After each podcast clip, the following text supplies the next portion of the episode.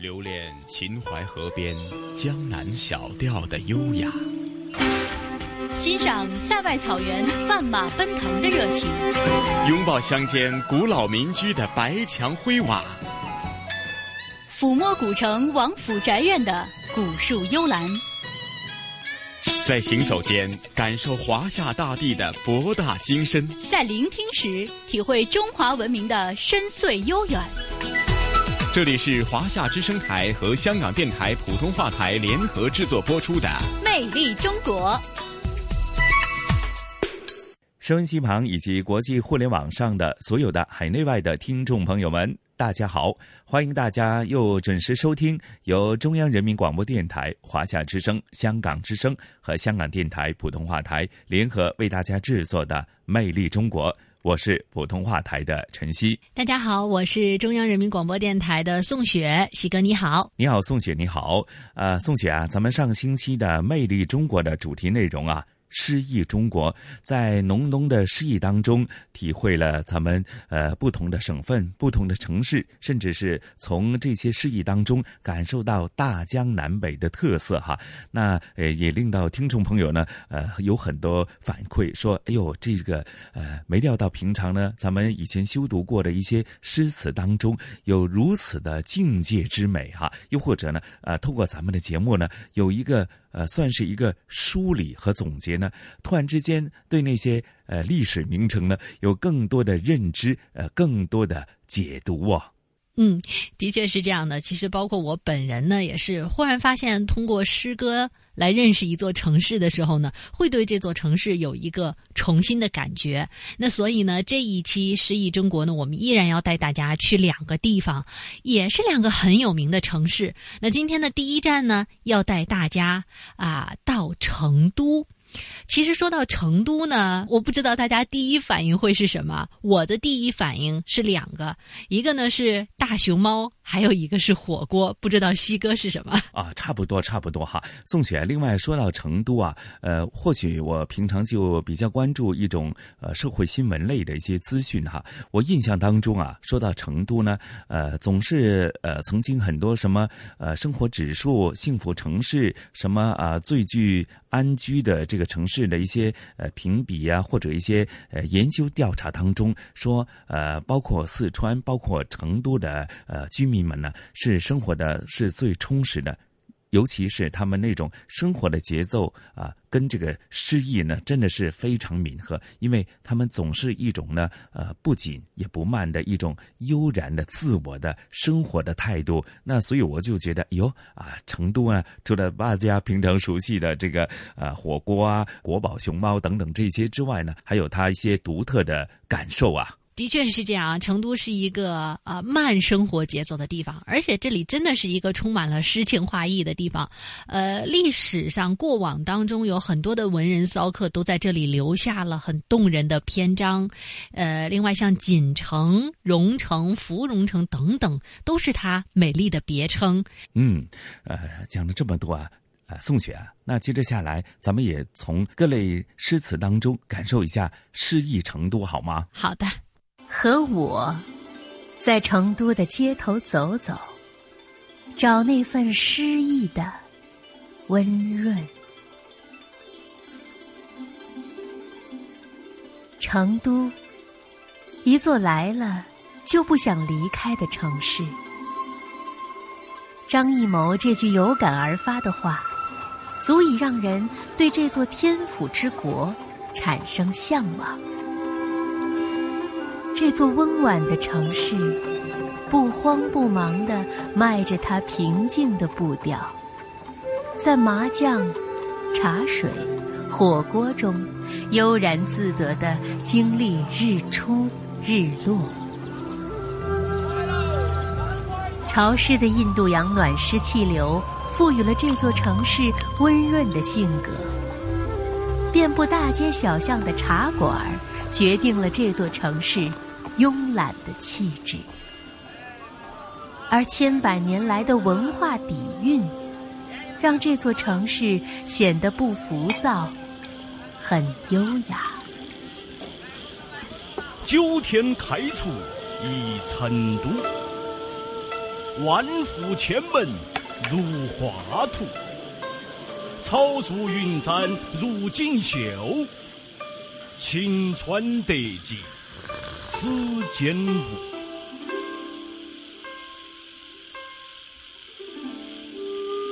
成都是一座充满诗意的城市。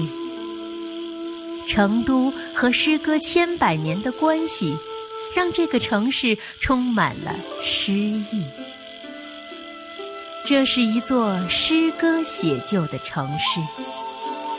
古往今来，李白、王维、杜甫、陆游等等，哪位没在成都留下脍炙人口的诗章呢？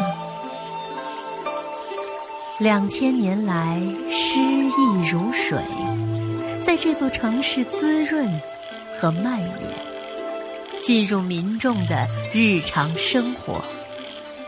这，是成都得天独厚的财富。所谓诗意，也许是不紧不慢，不骄不躁，是流水落花。宽窄小巷，成都就是这样，有着远古的传说，文人墨客的遗迹，不由得你不去细细品味这座城，探究每一个动人的故事。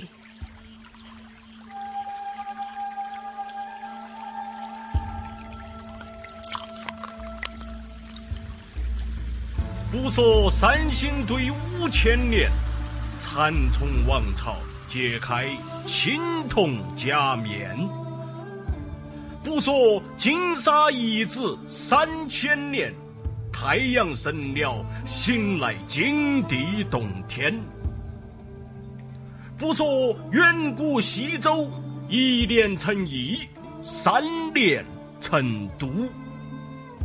不说五代后蜀四十里城墙，芙蓉花开。诗歌应该是成都一道特别美好的风景。成都人可以快起来的时候像闪电，然后慢下来的时候可以一壶茶，天南地北，很多人芙蓉花树下，或者是坐在银杏树下品茶聊天儿。成都的这种。我把它定位成是慢调生活，这种氛围，让外地的诗人来到成都，也会写出非常美的赞美成都的诗篇。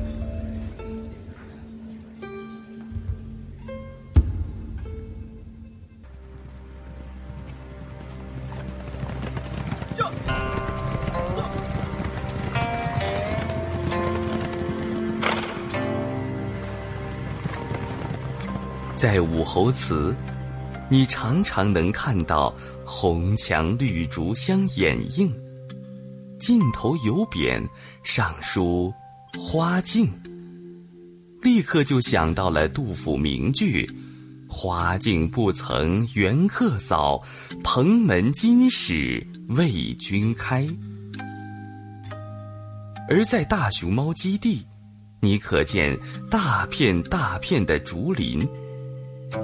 诗人萧构曾言：“江平偏见竹排多。”这也是大熊猫爱生活在这里的原因吧。好雨知时节，当春乃发生。随风潜入夜，润物细无声。野径云俱黑，江船火独明。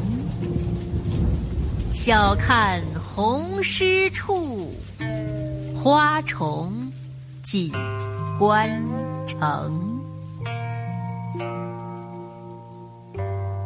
这是杜甫著名的春夜喜雨。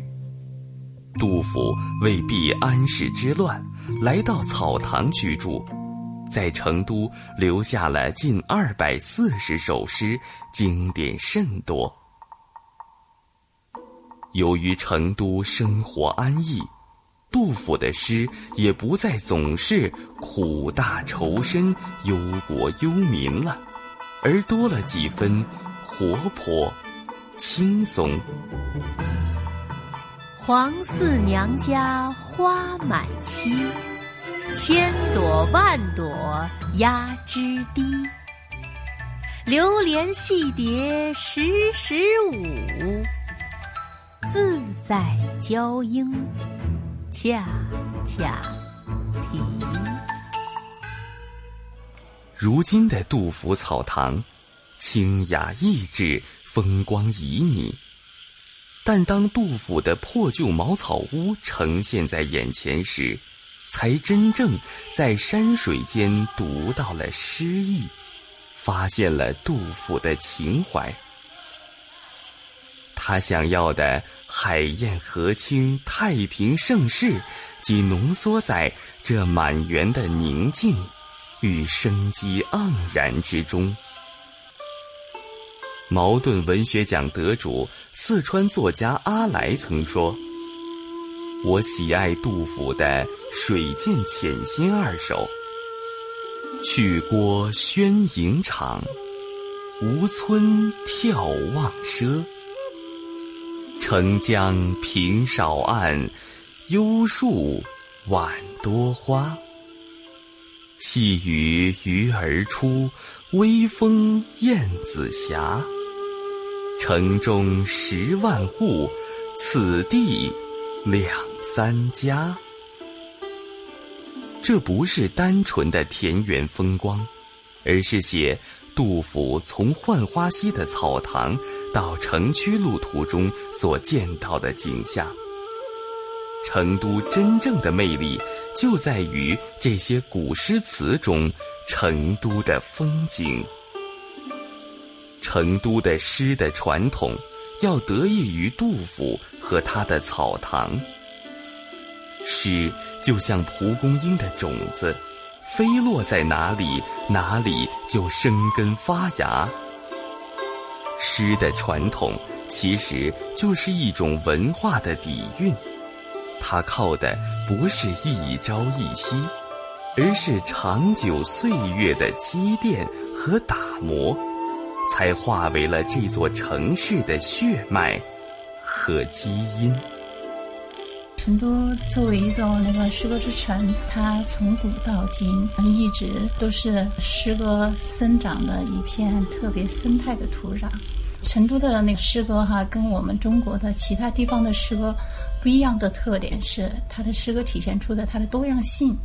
就是不管是有名的诗人还是没有成名的诗人，他们到了成都以后，都能够写出自己很美的诗篇。万千人大众眼里的成都，其实我发现就是它的美好在于，不管是就是精英阶层的，还是我们普通的老百姓，甚至是来成都打工的，他们到了这个土地上，就自然生发出很浓郁的生活的诗情，然后就情不自禁的想写诗、想读诗哈。所以，成都就就现在是一座完全被诗歌滋养起来的城市了。清人颜容有两句诗，非常形象地刻画了众人围炉吃火锅的情景。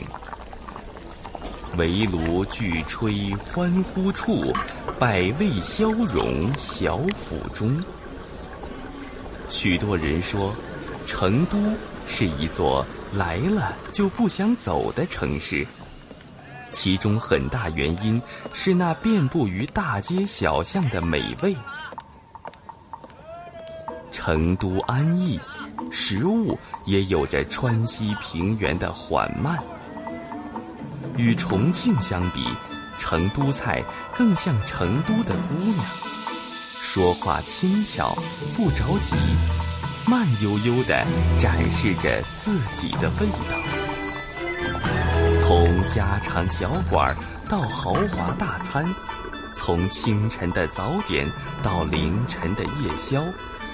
无论是串串香，还是老妈蹄花；无论是牛油火锅，还是回锅肉，它们分布在成都大大小小的街道两侧，散发着香味儿。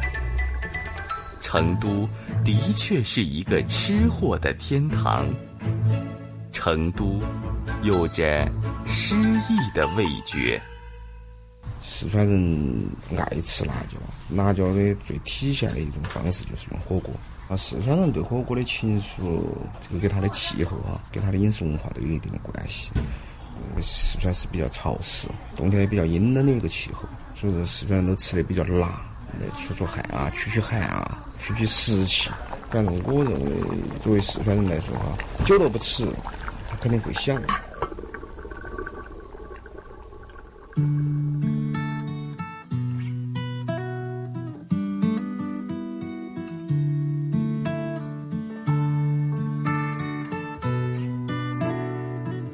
赵雷作为民谣歌手，参加音乐节目《歌手》，并演唱歌曲《成都》，使成都一歌爆红，一时间在朋友圈被刷屏。这首歌歌词优美，情意深长。如果不看题目，单看歌词，我们还以为是作者写给一个情人的情歌。实则是表达对成都这座城市的留恋。让我掉下眼泪的，不止昨夜的酒。北宋名臣范仲淹的《苏幕遮》结尾写道：“酒入愁肠，化作相思泪。”赵雷明明是要借酒排遣相思之苦，偏偏酒入愁肠，化作眼中的泪水。让我依依不舍的，不止你的温柔。最让人依依不舍的，便是情人温柔的目光。正如徐志摩在《沙扬那拉》里所说。最是那一低头的温柔，像一朵水莲花，不胜凉风的娇羞。执着伊人的手，走在成都的街头，由灯火辉煌走到灯火阑珊，我们不曾停下。然而等到灯火将熄，终将无奈何的分手。正如秦观的《满庭芳》里写道：“伤情处，高城望断，灯火已黄昏。”在成都这座古韵深厚、悠闲享乐的城市里，诗情画意已经如影随形。成都。既继承了古城文化精髓的文人雅士们，创造着诗性的生活，也享受着由此带来的自在。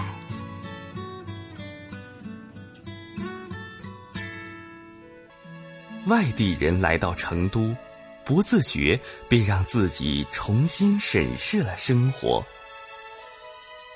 在缓慢的节奏中，人仿佛多出了很多闲心，可以去观察周围的人、事、物。看够了外在的东西，剩下的时间便可以留给自己，朝里看看，细细品味自己心中的微小情思。成都虽不能帮你回答。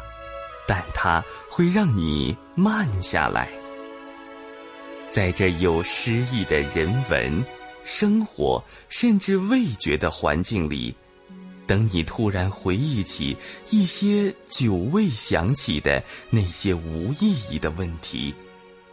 他说：“诗意不仅在那文人墨客的字里行间，还在茶碗边、脚步下。”麻将声中，诗意的生活，其实就发生在你开始回望自己原来的时候。和我，在成都的街头走走，去找那份诗意的温润生活吧。这里是华夏之声台和香港电台普通话台联合制作播出的《魅力中国》。好的，欢迎回来，这里依然是来自于中央人民广播电台、华夏之声、香港之声以及香港电台普通话台为大家带来的《魅力中国》。大家好，我是宋雪。收音机旁以及国际互联网上的所有的海内外的听众朋友们，大家好，我是来自香港电台普通话台的节目主持陈曦。西哥，刚刚呢，我们是一起呢感受了诗意成都啊，不知道你感觉怎么样？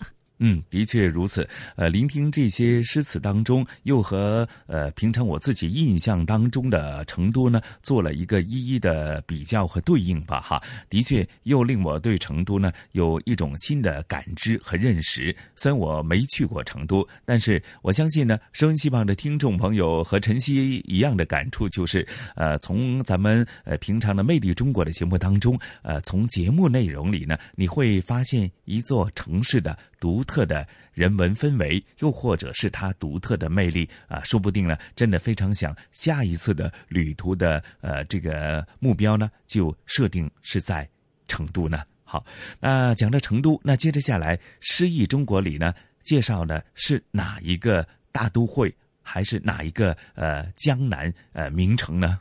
嗯，接下来呢，要给大家介绍的呢，是我的家乡啊。北京，那这一集呢，要给大家介绍的不光是诗歌当中的北京了，而是呃诗意生活的北京。那节目当中呢，呃，我们也是问了很多在北京生活的人啊，不光是北京人，而是在北京生活工作的人，呃，他们眼中。诗意的生活是什么样子的呢？呃，说到北京呢，有三千多年的建城史，八百五十多年的建都史啊。呃，在这个悠久的历史当中呢，以紫禁城为代表的皇家文化和以胡同四合院为代表的市井文化相融合的。那么现在呢，在这样的一个现代化的北京当中呢，诗意的生活其实依然藏在了那些街巷胡同里，以及红墙绿瓦和匆匆的人群当中。呃，关于北京的文章呢有很多，比如说非常有名的《城南旧事》啊，《骆驼祥子》，还有那部有名的电影《阳光灿烂的日子》等等等等啊。那么我们在节目当中呢，要带大家去认识一位老人，他呢称自己为手绘老人，呃，他眼中的。诗一般的生活呢，其实就是像他现在自己的生活似的。他呢，用着画板，呃，记录下他看到的这座城市，记录下每一个场景，呃，这个在他眼里呢，就觉得是很诗意了。另外呢，嗯，比如说大家会想到，呃，郁达夫的故都的秋。那么在北京呢，秋天。是一个很美丽的季节。那么我们在节目当中呢，也会认识一位小姑娘。哎，她觉得很诗意的生活，可能就是秋天的北京的样子。另外呢，其实随着现在的这个城市的发展，包括呃奥运会召开、APEC 的举行等等，在北京呢，呃，慢慢的其实可能会感觉和在香港一样，你会看到来自于全球各地的。朋友们，虽然说肤色不同，呃，可能大家的习俗习惯也不同，但是慢慢的呢，你会发现他们都是你的呃邻居啊，等等等等。那么他们眼中诗意的生活又是什么样呢？我们在节目当中也会为大家来介绍。嗯，好，咱们也事不宜迟，马上感受我们今天诗意中国的第二部分——诗意中的北京。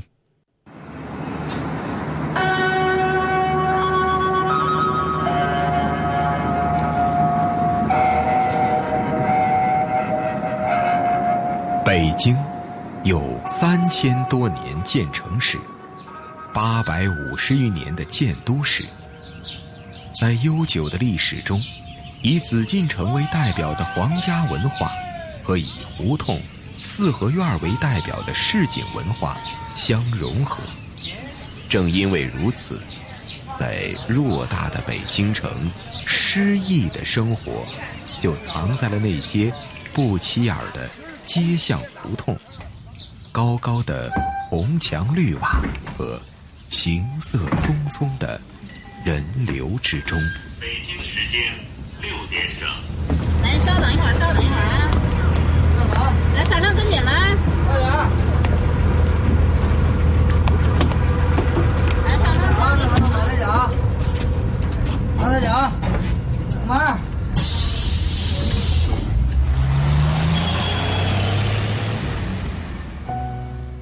还记得城南旧事和骆驼祥子吗？在一个阳光灿烂的日子里，当年的沈从文就是一下火车，抬眼望见前门楼子，听见歌哨响起，才决心靠一支笔，在北京住下来，讨生活。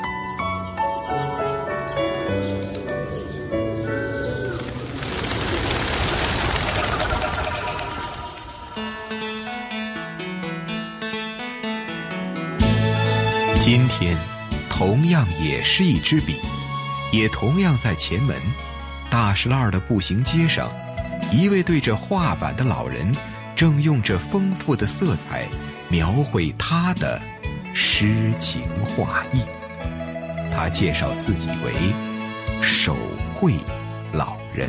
我叫手绘老人，我的名字叫吴勤昌，是四十五岁到的北京。原来在陕西省一个飞机工厂，四十五岁调到航空部机关以后做外贸，做了十六年，然后退休。退休到现在已经十二年过去了，多半辈子在北京。从三年前看见人别人画牡丹，到现在呢，等于是三年零四个月过去了，画了四百八十幅画，对吧？六十学画，七十人生史。我感觉到七十岁以后呢，过得确实是丰富多彩。差不多三天里边有两天出来画画，就三分之二的时间。我住的离这儿很近，但是我这个画画呢，跑的地方可多了。北京所有的公园我都跑遍了。冬天有一次在玉渊潭，玉渊潭离这儿不太远，画画。小雪的节气，我就拿着本儿这样画了十五分钟，我手冻得连笔都捏不住了。我赶快把停下来休息一会儿，接着画。十二月初了，已经已经很冷很冷了。我是北京那个普通退休老头，既不是学美术的，也不是学植物的。你要说诗情画意，说实在，每一天到公园里头看着这个漂亮的花，闻到花香，你说那诗情画意或者是什么？我我觉得确实我是生活过得是很愉快、很很充实的呃，退休生活。我准备再花他十年二年，从目前身体看没有问题。时间会让生命衰老，可是记忆的种子。却总要在心上开出花来。于是，老人画布上的花色也越来越鲜艳了。画一群鸟儿围着我，再画上绿林和青坡，画上宁静与祥和。当然，这里不是巴黎，不是纽约。每一扇窗前，每一盏灯下，不曾有过海明威、萨特、毕加索消磨时光的身影。但是，北京却一样产生过无数诗意生活的理想，甚至可能更浪漫。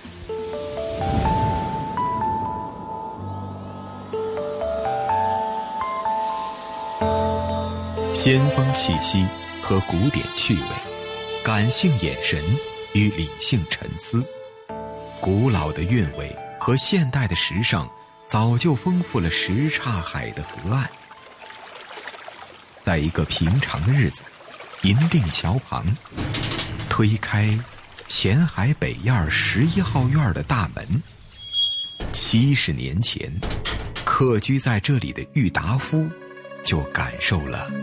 故都秋的美好，在南方，每年到了秋天，总要想起陶然亭的芦花，钓鱼台的柳影，西山的重唱，玉泉的夜月，潭柘寺的钟声。在北平，即使不出门去吧，就是在皇城人海之中租人家一船破屋来住着，早晨起来泡一碗浓茶。向院子一坐，你也能看到很高很高的碧绿的天色，听到青天下驯鸽的飞声，朝东细数着一丝一丝漏下来的日光，或在破壁腰中静对着喇叭似的牵牛花的蓝朵，自然而然的也能够感觉到十分的秋意。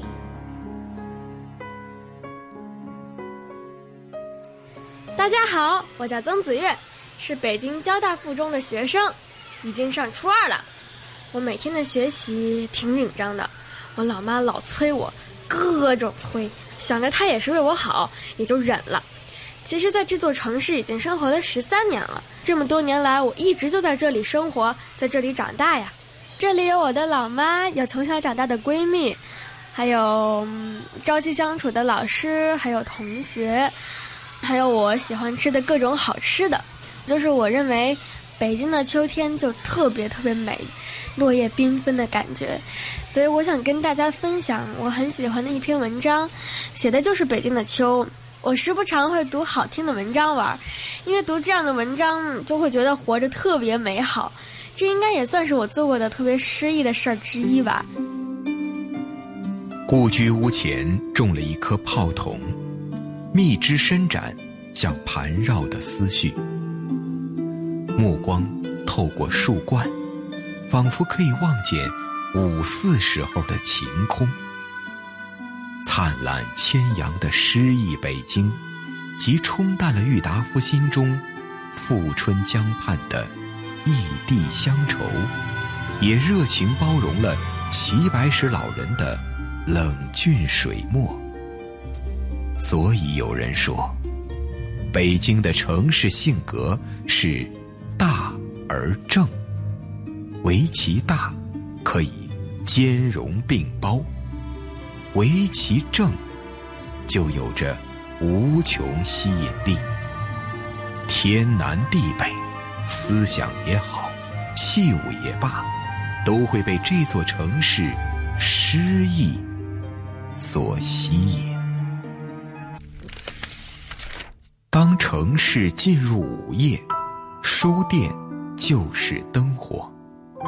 中国第一家二十四小时书店——美术馆东街的三联韬奋，将夜读的标语贴在显要位置。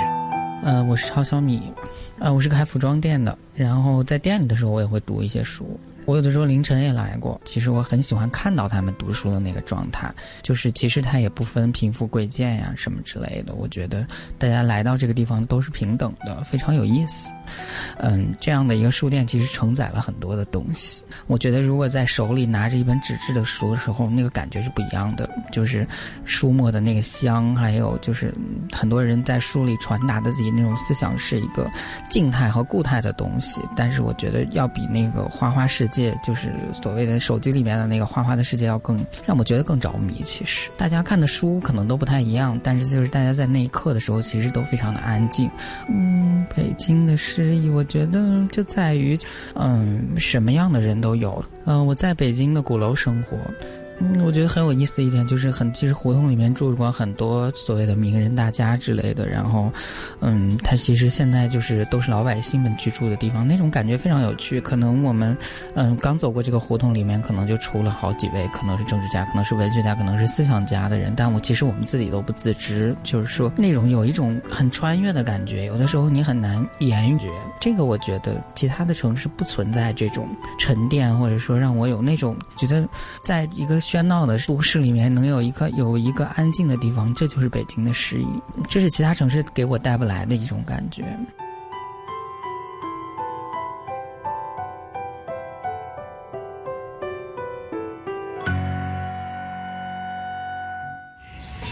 几来了你？六班，上班啊？啊，今天上个早班。一座城市的历史变迁。其实承载和记录着鲜明的风格。如果是智慧、科学的，便留下了精神和物质的双重文明，使之成为全人类弥足珍贵的宝藏。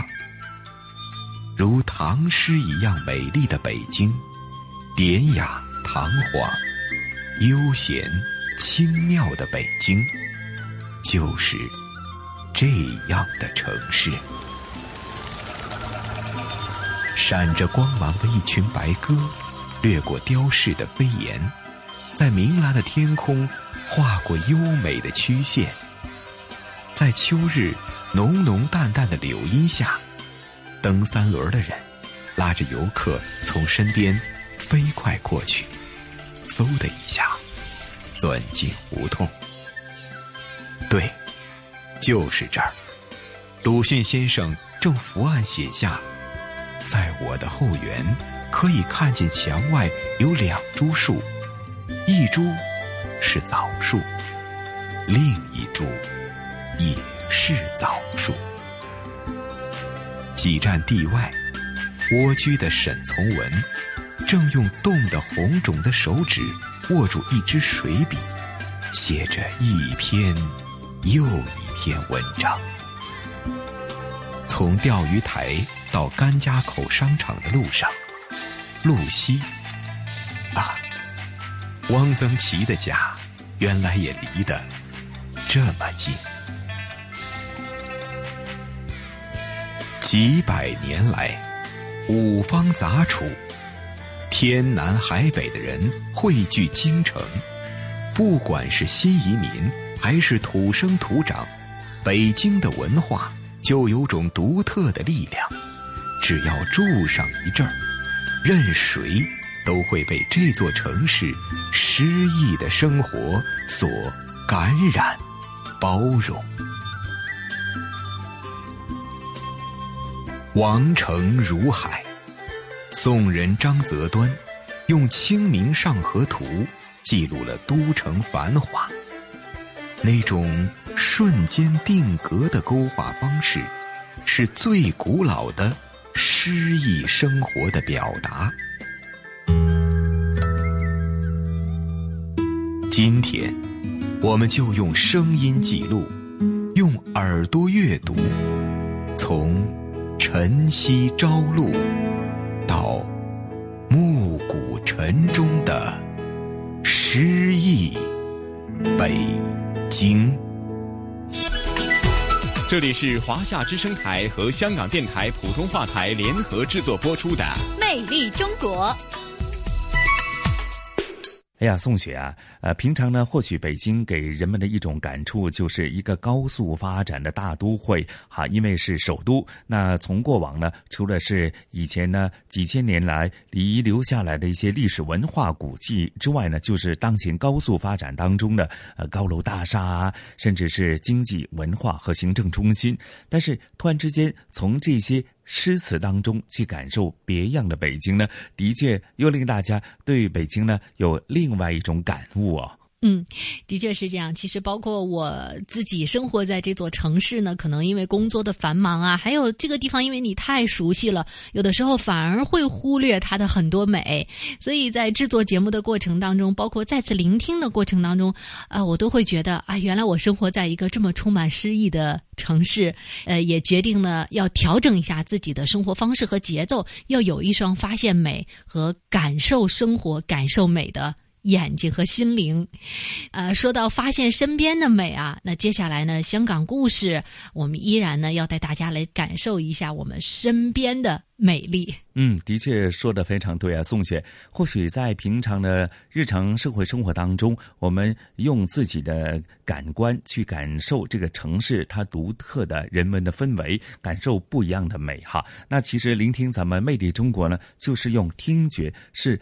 听觉当中去感受这个我们节目内容所带出来的种种的，无论是人文历史也好，还是说一些呃呃名山大川的景观也好，虽然是一个听觉的感悟，但是你会在聆听过程当中，你会感受到那种呃像呃一幅幅美丽的图画在脑海当中不断的漂移，不断的在一幅换一幅，呃美不胜收哈。那说到今天的香港故事呢，就和大家用耳朵。用听觉去感受大自然的美，去聆听大自然的美。那接着下来，同事雨波和嘉宾主持来自中国旅游出版社的副总编辑一个陈一年呢，继续和大家游走在香港各区的郊野公园。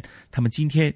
将会带大家去逛一逛的，就是南大屿郊野公园。那说的就是最大的大屿山啊。那呃就在香港的西南面。那其实它的呃面积也是非常的大，而且呢最突出的就是它自然的生态是最好的，风景秀丽，而且呢又有非常丰富的一些内容，甚至在这些过程当中，你会发现很多历史文化古迹。那具体到底是怎样的？它的美又在哪里呢？那接着下来就跟随雨波和一哥的声音导航，去感受一下南大屿郊野公园的独特的文化氛围，好吗？好的。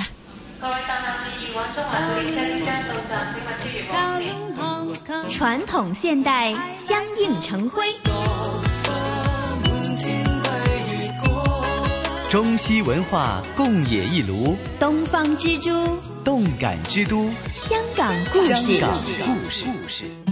欢迎来到香港故事节目时间。节目当中，雨波非常高兴，请来香港中国旅游杂志副总编辑陈一年一哥，你好，你好，大家好。我们来继续逛逛郊野公园，也给大家重温一下这个地理课哈。说起香港。最大岛屿啊，是哪一个岛屿呢？呃，以前我真的答错过，其实 以为是香港岛，但呃很快就被纠正了哈。香港的最大岛屿呢是大屿山，比香港岛大了几乎一半。那个时候还小哈，机场从九龙搬到大屿山之后呢，嗯，才去认识大屿山这个地方。后来才知道它真的有多大啊！位处香港的西南面，总面积达到一百四十六点七五平方公里，许多的游客。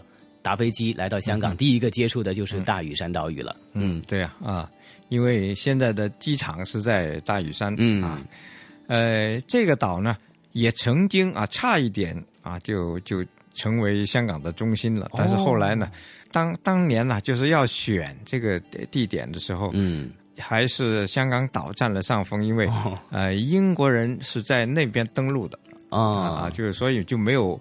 没有轮到在这边发展了啊，因为大屿山呃的基础不太好。所谓基础不太好，就是人烟稀少，很少人住在这个地方啊。呃，也因为如此，现在才给我们留下这么好的一个一片啊一个天然环境，自然的天地，哎，非常的好啊。就是呃最美的地方，一个就是啊新界东，就是呃西贡沿海一带，嗯，呃另外一个就是。大屿山啊，而大屿山呢，又有它呃独特的地方，就是呃这里的山很很高哦。啊，比起这个呃西贡那边呢啊，就多了高山啊，又有大海啊，嗯嗯嗯嗯，很好的一个地方。呃，也就是因为啊，一呃这里的经济是属于后发展区，嗯，才给我们留下了那么好的郊野啊，在这里呢就建立了三个郊野公园哦。啊。呃，一个呢就是南大屿郊野公园啊，一个是北大屿郊野公园啊。后来呢又发展出一个叫做呃北大屿郊野公园扩展部分啊，这个是独立的啊，叫做不是混在一起的。哦，结果呢，哎，大屿山就有了一万多公顷的哇哦郊野公园啊，那个是这个是他的财富。嗯嗯嗯，哎呃，像这样的一个面积啊，就占了七成啊，就整个岛。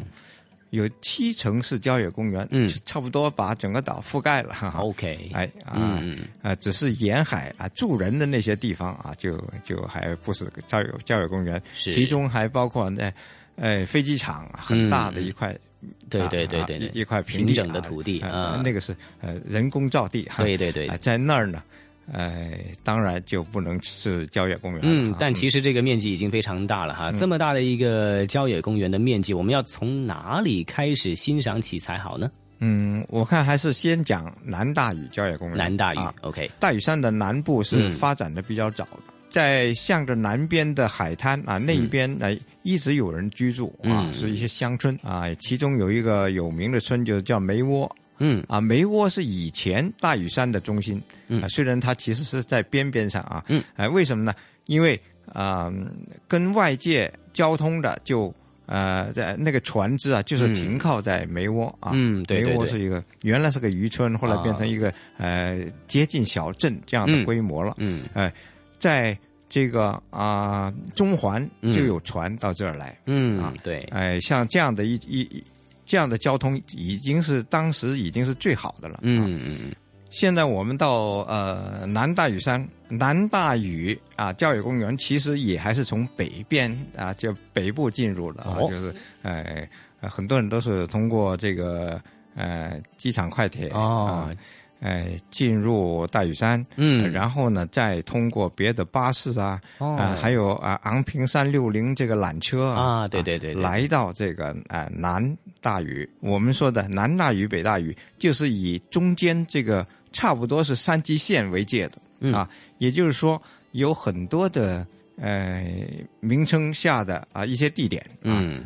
实际上有一部分是属于南，有的有一部分就属于北啊。OK，啊，这样呢就啊，我们去旅游啊，也就冲着这些点了。一个是昂坪啊，这里是个佛教圣地啊，这里有呃宝莲寺、天坛大佛啊，昂坪市集、心经简林啊，还有就是昂坪三六零是在这里落脚的。呃，还有心经简林，嗯，在林子里边的啊，对，呃。是由呃国学大师姚宗仪，嗯。啊姚宗仪大师哎题写的《心经典林》，就把《心经》呃题刻在嗯。呃木木板上，嗯啊木桩子上啊，呃这个是一个很很就你看起来很有力的，嗯。啊这个书法啊是个杰作，嗯哼。昂平呢。呃，现在看上去呢，也是在中间的这个半山腰上面的一个发展的一个市集啊。那么我们去要欣赏的话，欣赏这个郊野公园的风貌的话呢，就会选择哈，从北面通过道路进入这个南面。那么南面的话，刚才一个说到了有凤凰山，这个凤凰山是不是香港最高的山峰呢？呃，第二高，第二高啊，第一高呢是大帽山啊，这是第二高峰。嗯。但是呢，呃，这里相对来说，呃，比较多人上去看日出啊。呃，虽然说啊，呃，大帽山也不少人上去啊，但是呢，呃，相对来说要艰难一点。嗯嗯，据说这个凤凰山，它这个山峰呢，还真的哈，一座叫凤，一座叫凰啊。哎哎，你远远看去也也能分，某些角度能分得出是，呃，两个山峰。有的有些角度又叠在一起，叠在一起，那就看不出来了。嗯，不过呢，这里无论如何都是观赏日出。如果朋友们想看日出的话，呃，研究一下香港的日出的时间，那么找一个好的天气，来到观景台欣赏这个特别的凤凰山日出了哈。那么另外一方面呢？我们就看到了，在大家非常熟悉的这个大屿山的一个地方，叫做大澳了。其实说到这个大屿山郊野公园跟大澳的关系又是怎样的呢？它的位置呢是划到了南部，嗯啊南部啊，但是它实际上是在西啊，嗯，在西，这个是一个呃看日落的地方啊，哎，但是呢，因为把它啊划到了南啊，虽然这个村庄不能算是。呃，郊野公园范围啊，但是它是个呃集散地，嗯。啊，呃，另外呢，车和船都到啊，就是很多人想环岛游啊，这里是一个必经点啊，呃，而且也确实值得啊，就是已经在香港仅剩的一个啊水上村庄，嗯，哎，这个啊啊，它整个村庄的结构呢，就是呃一很很很特别的，就是居民都是。呃，枕水而居啊，嗯嗯，呃，这样呢，就人家就说它是，呃，香港的呃威尼斯，香港威尼斯就是一个水乡，嗯嗯，哎，这个你不管它是不是公园啊，也得去看看啊，就不能错过的。是，所以安排行程的话呢，可以哈看一看从呃大屿山南大屿的郊野公园。开始呢，呃，你的行程，那么当中的行程呢，又可以特别爬一爬凤凰山，那也可以啊，去到昂坪来观赏一下市集、心经简灵，还有著名的宝莲禅寺、天坛大佛，然后呢，又可以呃，去到大澳。分享这个地方的香港威尼斯风情啊，体验一下这边的水上人家的特有的感觉哈。那么除了南大屿郊野公园之外呢，北大屿郊野公园又有怎样的味道呢？下一集香港故事，我们继续请一哥为大家介绍香港故事。谢谢一哥。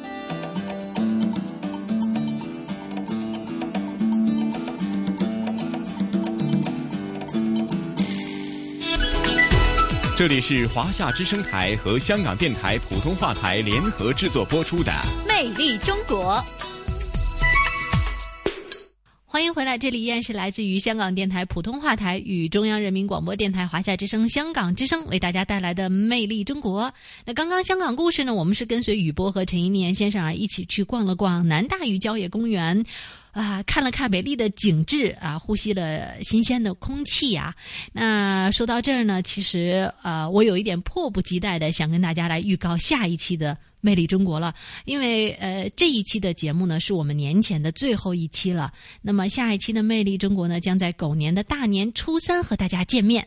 嗯，宋雪讲的非常对啊！原来时间过得真快哈。从农历年的角度来讲，转眼间又是一年要新的开始。那咱们下一期节目是大年初三和大家见面，因此呢，咱们也制作了特备节目，也配合了呃是狗年，所以咱们是用这个呃狗的这个象声词作为一个节目的一个预告哈。啊，咱们是专题节目是望春风，宋雪晨曦，那也。啊，咱们也邀请雨波来出现在节目当中，一起和大家拜年，分享过年的习俗。好，咱们下星期的同样的节目时间啊，咱们新年特辑《望春风》，不见不散。望春风，我们不见不散。